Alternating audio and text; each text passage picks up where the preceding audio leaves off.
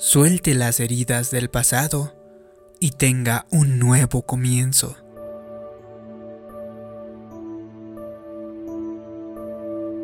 Vivimos en una sociedad a la que le encanta hacer excusas y una de nuestras frases preferidas es, no tengo yo la culpa. Soy una persona negativa porque me crié en un ambiente familiar no muy sano, me dijo un hombre. Mi esposo me abandonó y he sido rechazada. Por eso siempre estoy deprimida, dijo una mujer en sus 40. Perdí a mi esposa y simplemente no lo comprendo. Por eso estoy tan enojado, dijo otro joven.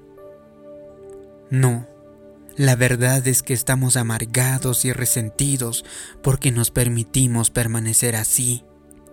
Todos hemos vivido experiencias negativas si busca muy bien, con facilidad podrá encontrar razones para estar malhumorado. Cualquiera puede hacer excusas y culpar su pasado por sus malas actitudes, por sus decisiones erróneas o por su mal carácter. Tal vez tenga razones válidas para sentirse como se siente, pero puede ser que haya pasado por cosas que nadie merece experimentar en la vida Quizá fue abusado física, verbal, sexual o emocionalmente. Quizá ha lidiado con una enfermedad crónica o alguna condición física irreparable o puede ser que alguien se aprovechó de usted en algún negocio o perdió todo, así como su autoestima también. No estoy minimizando estas tristes experiencias, sin embargo, a lo que quiero llegar es que si quiere vivir en victoria. No puede usar heridas emocionales del pasado como excusas para los errores cometidos el día de hoy. No se atreva a utilizar su pasado como una excusa para su mala actitud actual o para racionalizar su falta de voluntad para perdonar a alguien. Uno de los pasos para vivir su mejor vida el día de hoy es dejar atrás el pasado. Es tiempo de permitir que llegue sanidad a las heridas emocionales, de dejar a un lado sus excusas y dejar de sentir autocompasión. Es tiempo de deshacerse de su mentalidad de víctima. Nadie, ni siquiera Dios, prometió que la vida sería justa. Deje de comparar su vida con la de otra persona y deje de meditar en lo que pudo haber sido, debió haber sido o quizá hubiera sido. Deje de hacerse preguntas como ¿por qué esto? ¿O por qué aquello? ¿O por qué sucedió esto? ¿O por qué yo? Mejor tome lo que Dios le ha dado y aprovechelo al máximo. Puede ser que haya sufrido mucho, sobrevivido grandes adversidades o vivido muchas cosas negativas. Es posible que tenga heridas emocionales muy profundas, pero no permita que su pasado determine su futuro. No puede hacer nada respecto a lo que haya pasado, pero puede decidir cómo enfrentar lo que queda por delante. No debe asirse de aquellos sentimientos de amargura y resentimiento, y así permitir que envenenen su futuro. Deje ir esas heridas y dolores, perdone a las personas que le trataron mal y perdónese a usted mismo por los errores que probablemente ha cometido. Puede ser que incluso necesite perdonar a Dios. Quizá ha culpado a Dios por llevarse a sus seres queridos o puede ser que esté airado con el por qué no contestó sus oraciones o tal vez alguna situación no salió como había esperado. Sin embargo, nunca podrá ser verdaderamente feliz mientras guarde amargura en su corazón. Siempre se estará revolcando en la autocompasión, siempre pensando que le tocó lo peor, pensando que la vida no ha sido justa con usted. ¿Sabe? Tiene que dejar a un lado esas actitudes negativas y el enojo que le acompaña. Déjelo Cambie de canal y comience a meditar con la bondad de Dios. Probablemente usted conozca a algunas personas que viven en la autocompasión. Les encanta la atención que les trae y han vivido de esa manera por tanto tiempo que la autocompasión ha llegado a ser parte de su identidad. Puede ser que sean conocidas como la persona que pasó por alguna gran lucha, alguna terrible experiencia o como la persona que vivió algo realmente espantoso. Es cierto que cuando alguien vive una experiencia traumática, esa persona debería ser tratada con compasión y cuidado hasta que haya logrado recuperar su salud y su fuerza y se haya establecido de nuevo. Pero la verdad es que algunas personas no se quieren recuperar del todo porque les gusta demasiado el hecho de tener toda la atención. Si usted ha experimentado algo doloroso, no permita que esa experiencia sea el enfoque de su vida. Deje de hablar de ello. Deje de mencionárselo a sus amigos.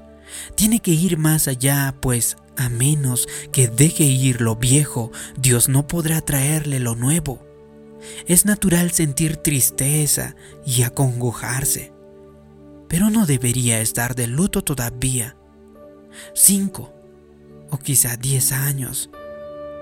Si usted en realidad desea estar completo, si realmente quiere estar sano, tiene que seguir adelante con su vida. Y si recuerdas a esa persona que perdiste, recuérdalo en los momentos felices no en los momentos tristes. No hagas que te deprima. Haz que levante tu ánimo. En demasiadas ocasiones seguimos reviviendo las memorias penosas del pasado, cancelando el deseo de Dios de traer sanidad, porque justo cuando estamos a punto de sanar, comenzamos a hablar sobre nuestras experiencias dolorosas otra vez. Se lo mencionamos a nuestros amigos, comenzamos a revivirlo, viviéndolo en nuestra imaginación. Y de repente sentimos la misma emoción como si estuviéramos abriendo nuevamente la antigua herida, que nunca sanará porque no aprendemos a dejarlo en paz. Recuerde que sus emociones siguen en sus pensamientos Así que cuando medita en las experiencias dolorosas de su pasado, esas emociones regresan a usted y siente aquel dolor en el presente. Usted puede volver a vivir una experiencia de nuevo en su mente y sentir hoy exactamente lo mismo que sintió cuando sucedió hace 20 años. Un día, algunos años después de haber fallecido mi madre, en el año 2005, me encontraba solo en la casa de mis papás. No había estado allí en bastante tiempo y mientras caminaba por la sala, aparentemente y sin razón alguna, comencé a recordar el día en el que mi madre falleció. Pasé a la habitación donde mi mamá pasó la última noche en ese mismo lugar, en mi imaginación, podía ver cómo sucedió todo. Podía ver a mi madre sufriendo de dolor. Podía ver su cara. En ese momento comencé a sentir la misma emoción de desesperación y tristeza y de desánimo que había ese día. El día en que mi madre murió. Por unos 15 o 20 segundos me quedé paralizado en aquel lugar, abrumado por mis emociones. Finalmente me sacudí y pensé, ¿qué estoy haciendo? ¿A dónde está yendo mi mente? ¿Para dónde me está llevando estas emociones? Tomé la decisión que no iba a permitirme revivir ese día, pues sabía que no sería de provecho para mí, ya que solo me haría sentirme mal y desanimado. En lugar de meditar en el dolor del pasado, comencé a recordar intencionalmente todos los tiempos hermosos que mi madre y yo habíamos experimentado en ese lugar. Me sonreí al recordar cómo solíamos ver juntos en su habitación uno de nuestros programas preferidos de la televisión. Mi mamá siempre sabía la respuesta mucho antes de los concursantes. En mi mente podía ver a mi madre sonriendo. Le encantaba hacer tejidos. Y a ella le fascinaba también combinar los colores. Recordé cómo, en ocasiones, que entraba a la sala y mi papá se sentaba junto a ella y hacían bromas. Él levantaría la mirada para decirme, David, cuéntame todo lo que sabes, solo te tardarás un segundo. Mi mamá pensaba que yo era muy chistoso, y yo en realidad lo era. Tenía un gran sentido del humor con ella. Al estar parado en la sala tuve que conscientemente tomar la decisión de no permitir que mi mente regresara a los recuerdos dolorosos de la muerte de mi madre. Y en su lugar comencé a recordar los momentos gozosos de la vida de ella. Sin embargo, tomé nota de que no fue algo que sucedió naturalmente. Fue una decisión que tuve que tomar yo mismo. Usted tiene que hacer algo similar en cuanto a las experiencias dolorosas de su pasado. Rehúse regresar emocionalmente a aquel lugar. Rehúsese desenterrar todos esos recuerdos emocionales negativos. No le harán ningún bien. De hecho, las emociones negativas que se experimentan fuertemente tienen el potencial de detener mucho su progreso personal haga de cuenta de que cada persona tiene en su mente dos archivos principales en su sistema de memoria. El primero es un archivo con todas las cosas buenas que nos han sucedido y está lleno de nuestras victorias y acontecimientos, de todas las cosas que nos hayan producido gozo y alegría al paso de los años.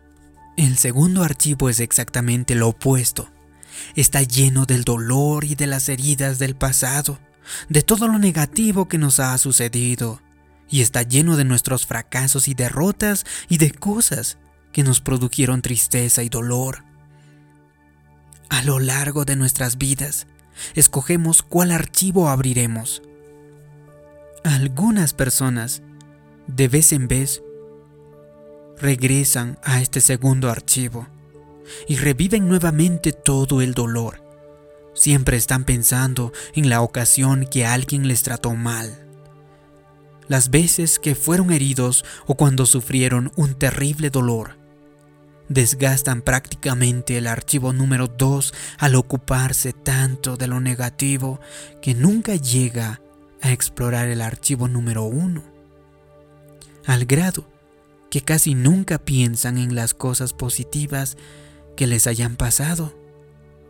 Si usted desea ser libre, si usted quiere vencer la autocompasión, si quiere dejar el pasado que le hace daño, tire la llave que abre el archivo número 2 y regrese más al que mantenga su mente enfocado en las cosas buenas que Dios ha hecho en su vida. Leemos en la escritura de un hombre que había estado enfermo durante 38 años, quien además pasaba cada día de su vida tirado al lado de un estanque llamado Bethesda, esperando un milagro. Este hombre tenía una enfermedad persistente y profundamente arraigada que no se curaba. Pienso que muchas personas hoy en día tienen enfermedades persistentes. Quizás sus males no sean físicos, puede ser que sean emocionales. No obstante, son enfermedades constantes y muy arraigadas que no se van fácilmente. Pueden ser a causa de que no pueden querer perdonar. No están soltando los resentimientos del pasado, culpando a éste por su comportamiento o a otras heridas emocionales.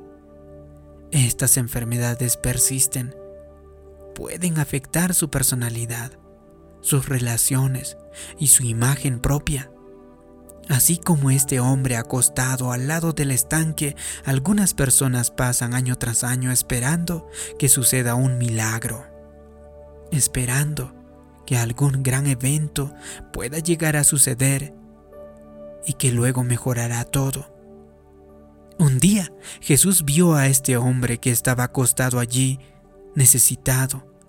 Era obvio que era cojo, pero Jesús le hizo una pregunta que parecía extraña y obvia. ¿Quieres ser sano? Yo creo que Dios nos está haciendo una pregunta similar el día de hoy. ¿Quieres ser sano?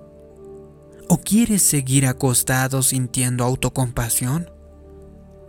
Jesús le hizo una pregunta sencilla, no complicada, pero la respuesta que le dio el hombre fue interesante. Comenzó a enumerar todas sus excusas. Estoy solo, no tengo quien me ayude, otras personas han quedado mal, otras personas siempre llegan antes que yo, no tengo oportunidades en la vida. No, no debería sorprendernos que estuviera en esa condición por 38 años. Me encanta cómo le contestó Jesús, ya que ni siquiera contestó su triste historia, ni le dijo, Sí amigo, estoy de acuerdo contigo, has tenido muchas dificultades, permíteme compadecerme de ti. No, Jesús lo miró y dijo, en efecto, sí, en verdad, quieres ser sano, si en verdad quieres arreglar tu vida, si realmente quieres salir de este lío, esto es lo que tienes que hacer. Levántate del suelo, toma tu cama y anda. Cuando el hombre hizo lo que Jesús le había mandado, fue milagrosamente sanado. Esto es un mensaje para nosotros el día de hoy. Si en verdad quiere ser sano, si realmente quiere recibir sanidad física y emocional y ser libre, tiene que levantarse y seguir adelante con su vida.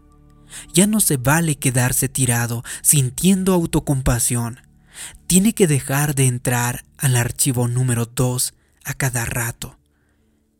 Tiene que dejar de hacer excusas y culpar a las personas o a las circunstancias por su desánimo. Mejor comience a perdonar a las personas que le han lastimado. Hoy puede ser el punto de cambio en su vida, un tiempo de nuevos comienzos. No malgaste más entonces el tiempo tratando de entender por qué ciertas cosas malas le han sucedido a usted y a sus seres queridos y rehúse vivir más con una mentalidad de víctima. Puede estar diciéndose, es que no entiendo por qué me está pasando esto, no entiendo por qué estoy enfermo, por qué murió mi ser querido, por qué se vino abajo mi matrimonio, ¿Por qué fui criado en un ambiente tan abusivo? Tal vez nunca tendremos la respuesta. Pero no use eso como una excusa para quedarse en su autocompasión. Déjelo, levántese, pues siga adelante con su vida, porque mucho de los por qué que enfrentamos permanecerán como enigmas que nunca serán contestados. Sin embargo, confíe en Dios y acepte el hecho de que habrá preguntas sin respuestas. Recuerde que si usted no sabe la respuesta, eso no significa que no exista una. Simplemente usted no lo ha descubierto aún. Normalmente podemos asimilar una situación si logramos encontrar un archivo en nuestro pensamiento en el cual la podemos poner. Se metió en problemas porque andaba con personas de mala influencia. Pero ¿qué sucede cuando las cosas no tienen sentido? Cuando una persona buena es afligida con una seria enfermedad o un niño nace con alguna lesión o un esposo o esposa abandona un matrimonio? ¿O qué sucede cuando la vida no cabe cómodamente dentro de nuestras categorías? Cada uno de nosotros necesita un archivo que se llame No lo entiendo. Cuando surge algo que no tiene ninguna razón, aparentemente, solo colóquelo en ese archivo de no lo entiendo. Mientras tanto, tiene que cobrar suficiente fe para decir, Dios, no lo entiendo, pero confío en ti y no pasaré todo mi tiempo queriendo entenderlo, porque sucede algunas cosas. Confiaré en ti para sacar algo bueno de esto. Tú eres un Dios bueno y yo sé que tú tienes mi bien en mente, pues prometiste que todas las cosas me ayudarían para bien. Eso es fe. Y esa es la actitud que honra a Dios. Así que deje de meditar en las cosas negativas de su pasado y comience a meditar en las promesas de Dios y comience a abrir el archivo que le trae paz, felicidad, victoria, tranquilidad. Si hace eso, yo creo y declaro que ningún arma forjada contra ti prosperará, que llegarás a concretar cada una de las metas que Dios ha puesto en tu corazón. Y así te convertirás en la persona que Dios te ha creado para ser. Si te ha gustado este vídeo y crees que puede ayudar a otras personas, haz clic en me gusta compártelo y también suscríbete en este canal. Como siempre te pido que me dejes abajo en los comentarios una declaración. Yo dejo el pasado y me enfoco en un nuevo comienzo. Así podré saber que te ha gustado este vídeo, que te ha ayudado. Gracias por tu comentario. Gracias por suscribirte. Mi nombre es David Yugra nos vemos en un próximo vídeo de motivación para el alma. Hasta pronto.